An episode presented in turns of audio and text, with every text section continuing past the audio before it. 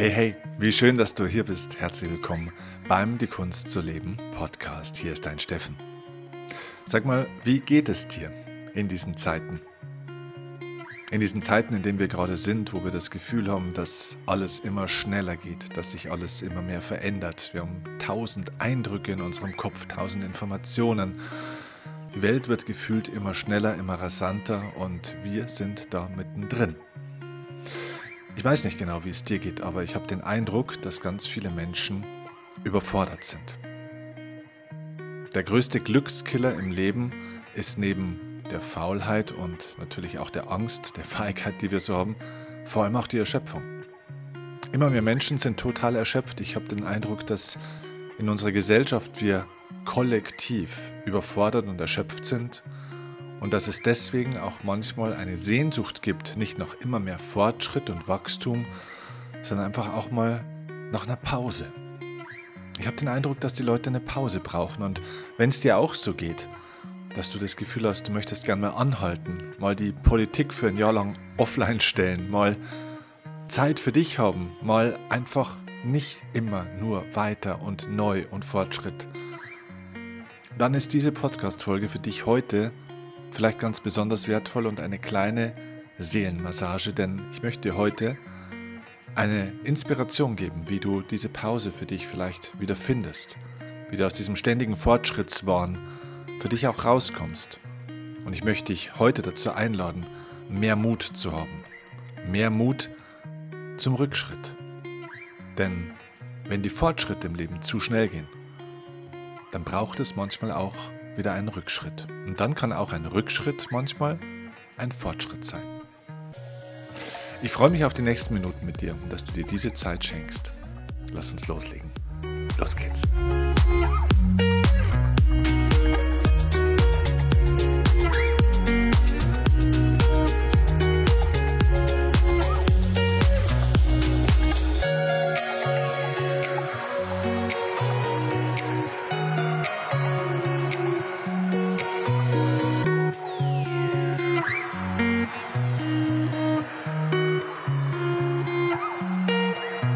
Also ganz ehrlich, wenn es dir wirklich auch so geht, dass du das Gefühl hast, erschöpft oder manchmal befordert zu sein oder dass dir das alles teilweise echt ein bisschen zu schnell geht in dieser Welt, dann kann ich das total nachvollziehen. Denn ehrlich gesagt, ich kenne dieses Gefühl auch. Mir geht es manchmal auch so. Und ich habe den Eindruck, dass der ganzen technologischen Veränderung, dem ganzen technologischen Fortschritt, den ganz vielen Informationen, die wir so haben, die ganzen Aufgaben, dass bei diesem ganzen Tempo die Seele manchmal nicht mehr hinterherkommt. Ja, Technologie kann diese Welt immer schneller machen. Nur eine Sache haben wir dabei vergessen. Das Bewusstsein der Menschen verändert sich nicht so schnell wie Technologie und manche Systeme in dieser Welt. Das Bewusstsein der Menschen verändert sich sehr, sehr langsam. Und deswegen ist es so, dass viele Leute total überfordert sind mit diesen ganzen Aufgaben. Und nicht nur unser Kopf ist voll, auch unser Terminkalender ist doch total voll.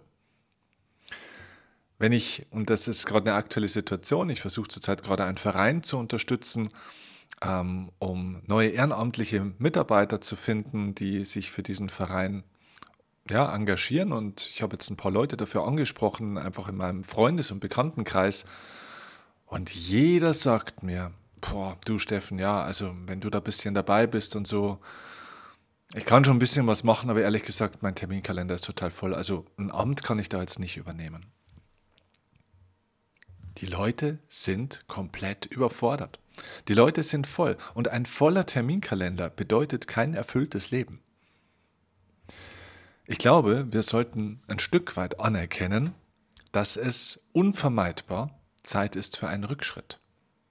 Unsere Welt hat so viele Fortschritte gemacht in so einer schnellen Zeit über die letzten Jahrzehnte, aber ganz speziell auch in den letzten Jahren, dass wir vielleicht auch anerkennen müssen, dass mancher Fortschritt zu schnell war und dass diese Fortschritte im Außen uns ehrlich gesagt mittlerweile immer mehr in die falsche Richtung bringen. Ich habe nicht den Eindruck, obwohl wir Fortschritte in vielen Bereichen machen im Sinne der Entwicklung des Wachstums, ich habe nicht den Eindruck, dass es irgendwie besser wird. Ich habe nicht den Eindruck, dass die Menschen friedlicher sind. Ich habe nicht den Eindruck, dass die Menschen besser miteinander umgehen, dass der Respekt wächst, Ich habe nicht den Eindruck, dass die Menschen glücklicher sind, obwohl wir immer mehr Wachstum haben, immer mehr Fortschritt, immer mehr Entwicklung. Irgendwie gehen diese Dinge auseinander und ich glaube, es hat damit zu tun, dass die Menschen durch dieses Wachstum und die Entwicklung immer etwas im Außen suchen. Sie versprechen sich etwas davon. Und die große Erzählung derer, die diese Entwicklungen vorantreiben, der großen Entscheiderinnen und Entscheider in der Politik, in der Wirtschaft, in der Wissenschaft, die große Erzählung an das Volk oder an die Völker dieser Welt, an die Menschen da draußen ist, dass sie dadurch an einen Punkt kommen, wo das Leben besser wird. Und ganz klar, vieles ist wirklich besser geworden. Die Medizin, die Wissenschaft, die Technologie, ähm, Automobilindustrie, ganz vieles hat uns das Leben in vielen Bereichen einfacher, bequemer gemacht. Aber fühlt sich das Leben wirklich besser dann doch an? Ich weiß nicht, wie dein Gefühl ist, aber wenn ich mal zurückschaue, ich bin jetzt 42 Jahre alt. Wenn ich mal zurückschaue, vor 15 Jahren gab es kein Instagram. Vor 15 Jahren gab es dieses iPhone nicht, das ich momentan vielleicht habe, oder ein Samsung oder was auch immer du für ein Gerät hast. Es gab kein WhatsApp, glaube ich zumindest.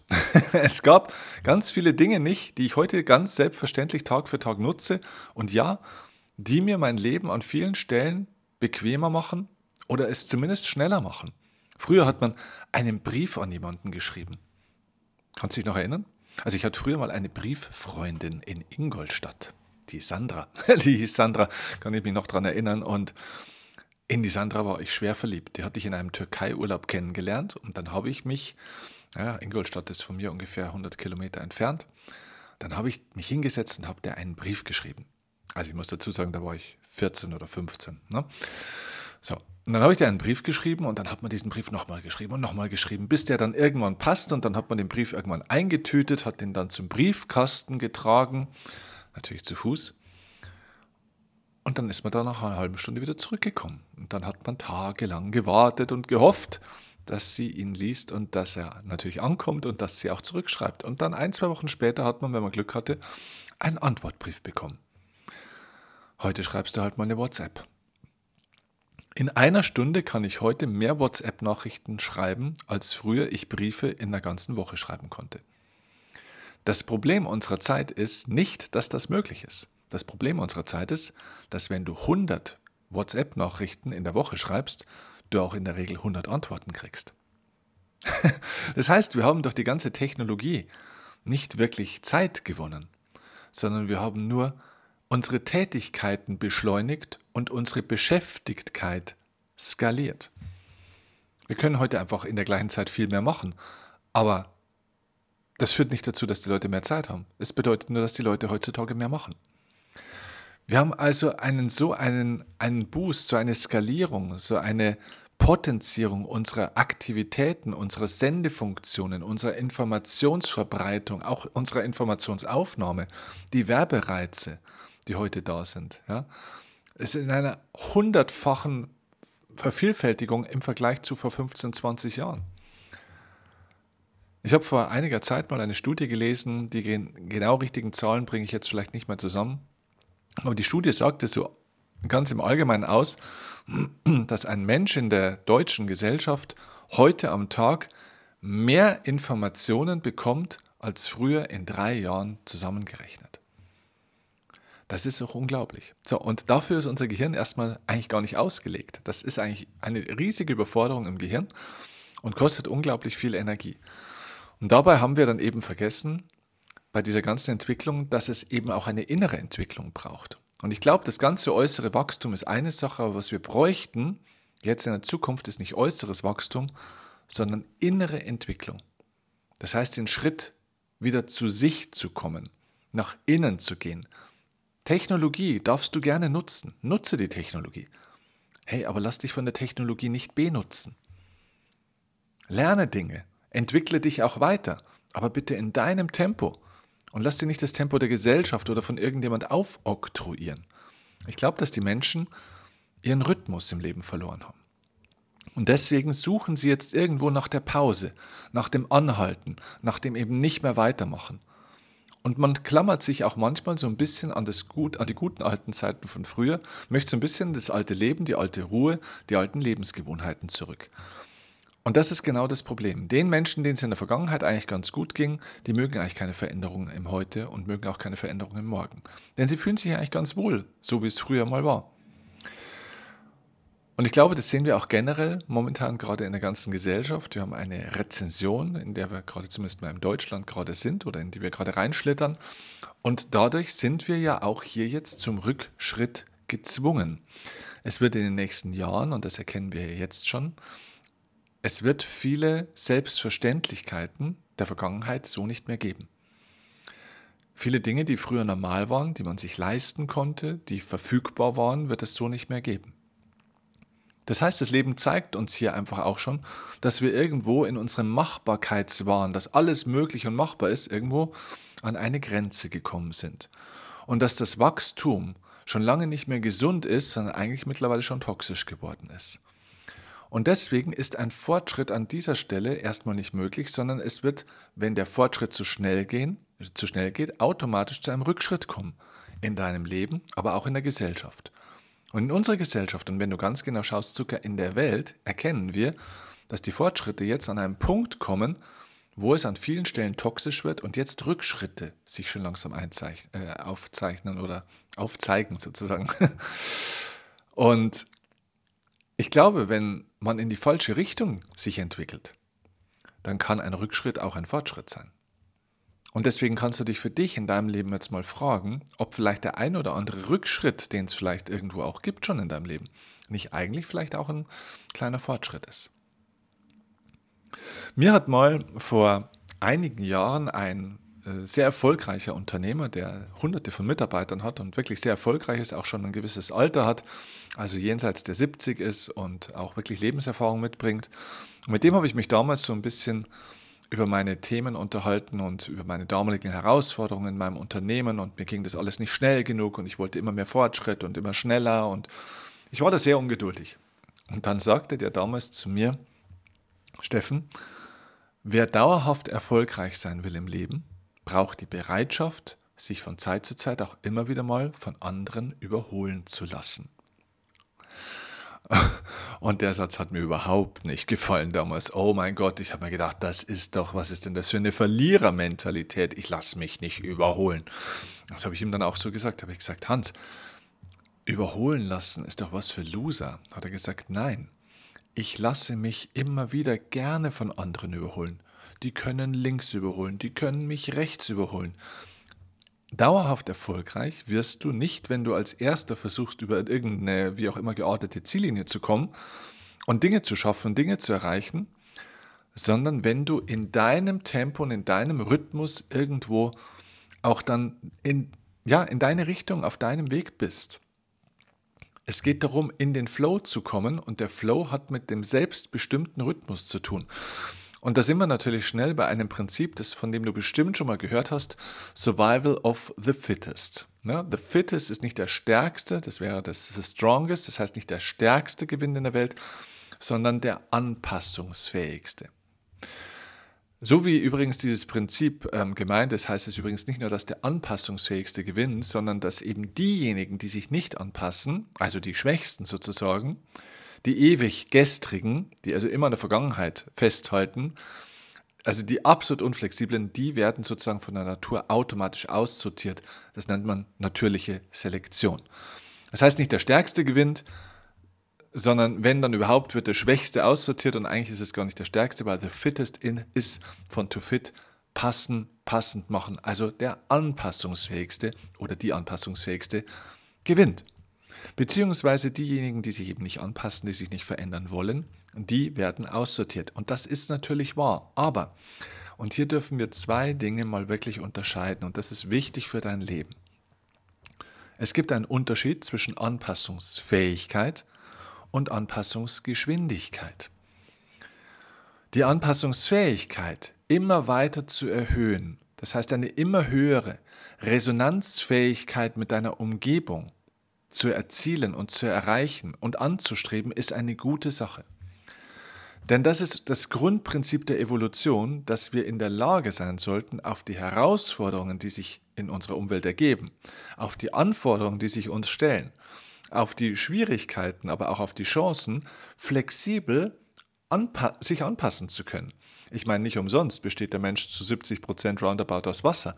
Wasser passt sich immer an. Wasser umhüllt die Gegenstände, an denen es vorbeifließt. Wir sollten anpassungsfähig werden. Ja, immer anpassungsfähiger, flexibler, weicher an der Stelle auch.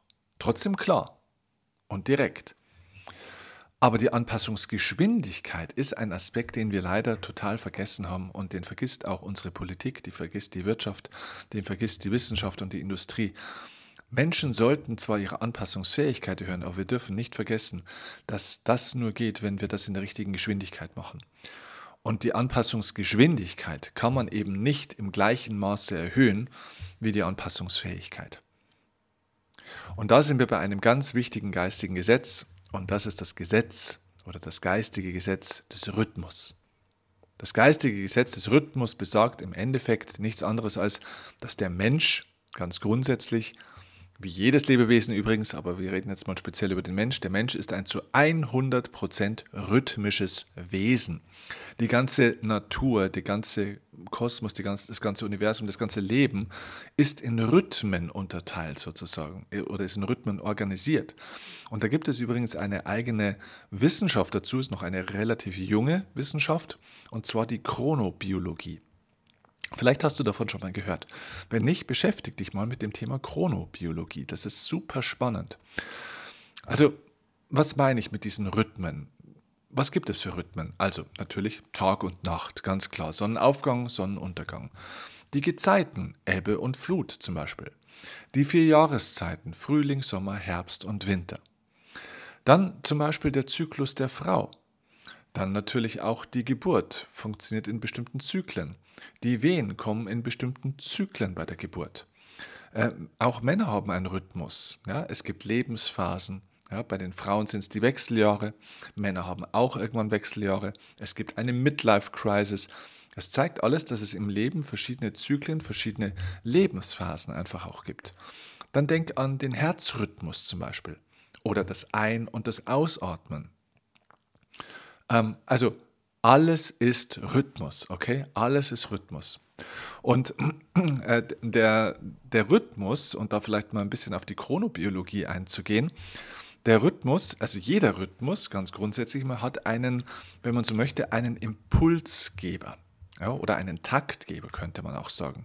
Und zwar wie ein Metronom bei der Musik. Ja wenn es ein Musikstück gibt, da kann es da ganz viele verschiedene Instrumente geben. Trotzdem gibt es einen Grundrhythmus bei, einer, bei einem Song, so zu, zum Beispiel. Ne? Und das Metronom ist dieses Tak, Tak, Tak, Tak, Tak, Tak. Dieses Metronom ist der Impuls oder Taktgeber für die gesamte Melodie. Und auch wenn jeder Einzelne in einem Orchester wunderbar sein, ja, sein Instrument beherrscht, wenn er nicht im Rhythmus spielt, wird das im Gesam in der Gesamtkomposition einfach keine schöne Melodie, sondern es wird ein absolutes Chaos. Und so ist es in unserem Leben auch, dass ein gelungenes Leben und somit auch die Kunst zu leben eine Gesamtkomposition ist, die davon abhängig ist, dass du im Rhythmus bist und im Rhythmus bleibst. Und dafür gilt es zuerst mal zu erkennen, ja, sag mal, was ist denn überhaupt eigentlich mein Rhythmus? Denn ich habe den Verdacht, dass uns die Technologie aus unserem Rhythmus gebracht hat. Nicht nur die Technologie, auch die Anforderungen der Gesellschaft. Es muss immer schneller gehen. Und viele Dinge gehen auch immer schneller. Und du kannst ständig ans Handy schauen, du kannst ständig antworten. Und wenn du antwortest, kriegst du wieder eine Antwort. Und so haben sich unsere Lebensrhythmen verändert. Und da sich die Lebensrhythmen verändern, verändern sich die Lebensgewohnheiten. Und deswegen haben wir auch so viele Volkskrankheiten, die wir früher nie hatten. Die meisten Volkskrankheiten wie Diabetes, Herz-Kreislauf-Erkrankungen etc. etc. sind aus meiner Sicht Rhythmuserkrankungen. Denn das sind Lifestyle-Erkrankungen an vielen Stellen. weil die Menschen zu viel Stress haben, weil sie zu viele Dinge in zu kurzer Zeit machen, weil sie vom Kopf her nicht mehr runterkommen und ständig erreichbar sind, ständig irgendwelche Impulse kommen, ständig irgendwelche Reize kommen und das Gehirn einfach die ganze Zeit sehr hoch taktet. Und deswegen kommt das Gehirn nicht mehr zur Ruhe. Und wenn das Gehirn nicht mehr zur Ruhe kommt, ist dein Puls deutlich höher. Ich habe einen befreundeten Arzt, der Pulsdiagnostik zum Beispiel macht. Und der sagt, er macht das seit über 40 Jahren. Und früher war ein normaler Ruhepuls, wenn jemand bei ihm saß und der diesen Puls gefühlt hat und seine Pulsdiagnostik gemacht hat, was eine faszinierende Wissenschaft übrigens ist, hat er gesagt, dann war ein Ruhepuls von 60 roundabout eigentlich normal. Heute, wenn Patienten zu ihm kommen, haben in fast allen Fällen alle einen Ruhepuls von über 70. Das heißt, es hat sich dramatisch verändert. Und deswegen sind die meisten Erkrankungen, die wir in unserer Welt haben, auch Burnout, auch Depression, an vielen Stellen Lifestyle-Erkrankungen, weil sich unser Lebensstil so geändert hat und so viel Tempo gewonnen hat, dass wir einfach unseren inneren Rhythmus verloren haben. Und das kenne ich aus dem Sport. Bei mir im Tennis ist es auch entscheidend, in den Rhythmus zu kommen. Sorry. In den Schlagrhythmus zum Beispiel, in den Spielrhythmus auch. Eine Fußballmannschaft, eine Basketballmannschaft, eine Handballmannschaft, eine Eishockeymannschaft muss in den Rhythmus finden, miteinander gemeinsam im Rhythmus sein. Und wenn man gemeinsam im Rhythmus ist, dann ist die Leistungsfähigkeit enorm hoch. Das heißt, es geht nicht darum, Leistung abzuschaffen. Es geht nicht darum, nicht mehr produktiv zu sein in unserer Gesellschaft oder in deinem Leben. Es geht nicht darum, nichts zu tun. Es geht darum, im eigenen Rhythmus zu sein, weil man ihn erkannt hat und dadurch die höchstmögliche Leistungsfähigkeit zu erzielen. Produktivität und Wertschöpfung hängen massiv davon ab, ob ich im richtigen Rhythmus bin. Und ich habe äh, mir da im Vorfeld übrigens auch ein interessantes Experiment rausgesucht ähm, zu diesem Thema Chronobiologie. Die Chronobiologie ähm, beschreibt sozusagen eigentlich unsere biologischen Rhythmen des Menschen. Ja, und da gibt es oder gab es einen, einen wunderbaren Mathematiker und Physiker namens Christian Huygens. Das war ein Holländer und der hat im 17. Jahrhundert die erste Pendeluhr konstruiert. So, und äh, hat die dann auch zum Patent angemeldet. Und im Laufe seines Lebens hat dieser Christian Huygens eine ganz große Anzahl, also eine riesige Sammlung von diesen Pendeluhren irgendwo so erreicht. Ja? Und die standen dann alle in so einem großen Raum, diese ganzen Pendeluhren. Ja? Du kennst vielleicht diese Standuhren aus dem Film, ja, die dann so langsam hin und her pendeln, eine Sekunde nach der anderen. Ja? Und hat er kleine und große. Und die waren in einem Raum alle miteinander zusammen. Ziemlich viele. Und dann kam äh, Christian Huygens irgendwann in diesen Raum und hat dann festgestellt, dass sich diese ganzen Pendeluhren synchron miteinander bewegten. Und das fand er relativ komisch und hat sich gedacht, hm, das kann ja eigentlich gar nicht sein. Er hatte schon so einen kleinen Verdacht und hat dann diese Pendeluhren sozusagen durcheinander gebracht. Also hat sie sozusagen also wieder wie sagt man, asynchron sozusagen bewegt. Ja? Also das heißt, wieder durcheinander gebracht. Und ähm, egal wie oft er das getan hat, er hat es immer wieder versucht, nach kurzer Zeit waren die Rhythmen von diesen Pendeluhren wieder aneinander angeglichen. Und ähm, und damit hatte er, auch wenn er das damals noch nicht irgendwo erklären konnte, es noch keinen Begriff gab, hatte er ein in der Natur zu beachtendes ähm, Phänomen entdeckt und das nennt man heute die Frequenzkopplung. Ähm, das heißt, wir wissen heute, dass der stärkste Impulsgeber in einem rhythmischen System äh, die anderen Rhythmen sozusagen beeinflusst. Und im menschlichen Körper oder in deinem Leben kann man also sagen, dass es etwas gibt als Impulsgeber, der sozusagen der Dirigent für die Melodie deines Lebens ist. Die Frage, die sich also stellt, ist, wer oder was ist der Impulsgeber in deinem Leben? Und somit der, der Dirigent oder die Dirigentin der Melodie deines Lebens.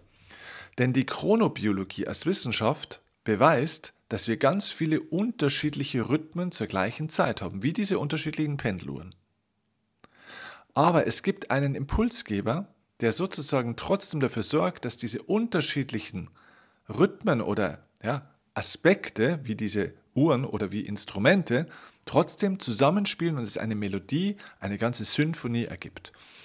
Und der Impulsgeber, der stärkste Impulsgeber, den du hast, und das weiß man auch mittlerweile aus der Wissenschaft, ist dein Herz. Das Herz hat ein deutlich stärkeres elektromagnetisches Feld, das es produziert beim Schlag, beim Herzschlag, als das Gehirn beim Denken. Das Herz, und das hat das HeartMath-Institut herausgefunden und unzählige Male immer wieder bewiesen, produziert ein bis zu 5000 Mal stärkeres elektromagnetisches Feld beim Schlag als das Gehirn beim Denken. Das heißt, das Herz ist der stärkste elektromagnetische Impulsgeber und diese elektromagnetische Kraft macht etwas mit deinem gesamten System.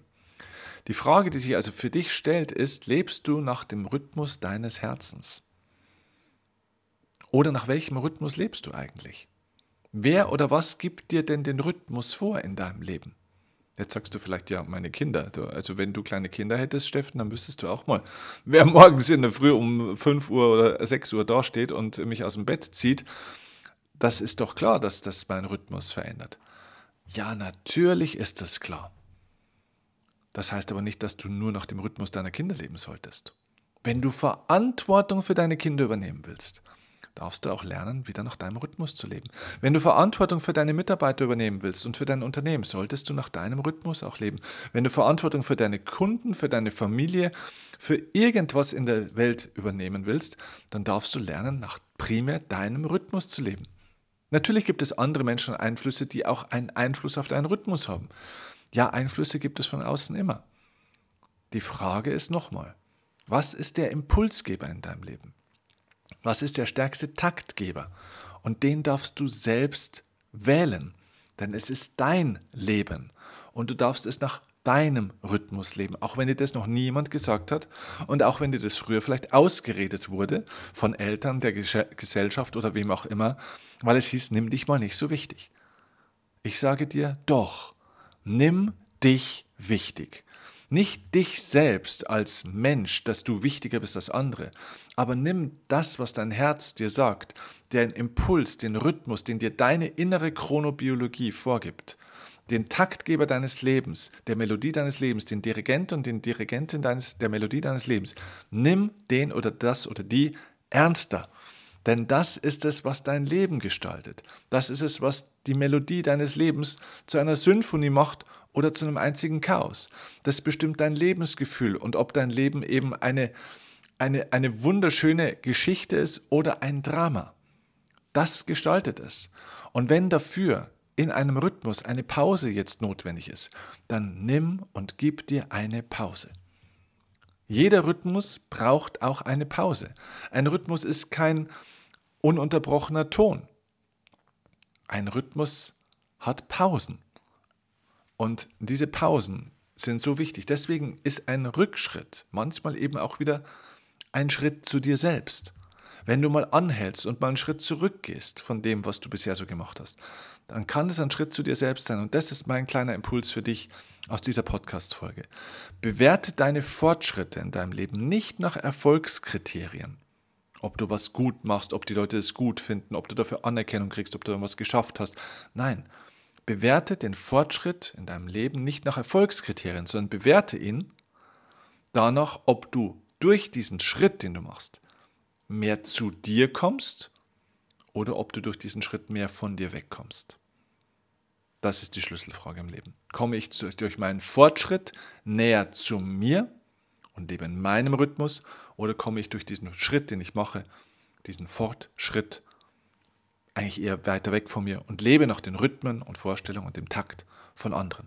Lass dir den Takt nicht von deinem Terminkalender vorgeben, von deinem Handy vorgeben, von anderen Leuten vorgeben, von der Gesellschaft, von der Politik, von deinem Unternehmen, von deinen Kunden, von irgendjemand vorgeben. Es ist dein Leben. Und niemand von diesen Menschen, niemand von diesen Menschen, der nicht akzeptiert, dass du nach deinem Rhythmus leben willst, niemand von diesen Menschen kommt irgendwann an dein Kranken- oder Sterbebett, wenn du da liegst und dich völlig verausgabt hast und eigentlich wirklich mit dem Tod ringst, weil du dich einfach vergessen hast auf diesem Weg, weil die Zeit abläuft, weil du zu schnell gelebt hast. Niemand von denen wird sich um dich kümmern. Du musst dich um dich kümmern. Also übernimm bitte Verantwortung für deinen Rhythmus und hab mehr Mut zum Rückschritt, wenn du das Gefühl hast, dass dieser Schritt wieder näher, mehr zu dir führt. Und das ist mein Impuls in dieser Podcast-Folge für dich gewesen. Und ich hoffe, er hat dich im Herzen erreicht. Und ich würde mich, wenn er das hat, wahnsinnig freuen über eine Rückmeldung von dir, über eine Bewertung bei iTunes, bei Spotify. Gerne eine 5-Sterne-Bewertung, wenn dir diese Folge gefallen hat. Gerne eine Rezension mit ein paar Zeilen, was dich bewegt hat, was dieser Podcast bei dir bewirkt hat. Vielen, vielen Dank dafür, für deine Rückmeldung, für deine Unterstützung auch meiner Arbeit. Und ich hoffe, ich konnte dich unterstützen in deinem Leben. Und ich freue mich auf die nächste Folge mit dir und sage dir liebe Grüße, danke fürs Zuhören und bis zum nächsten Mal. Ciao, dein Steffen Kehl.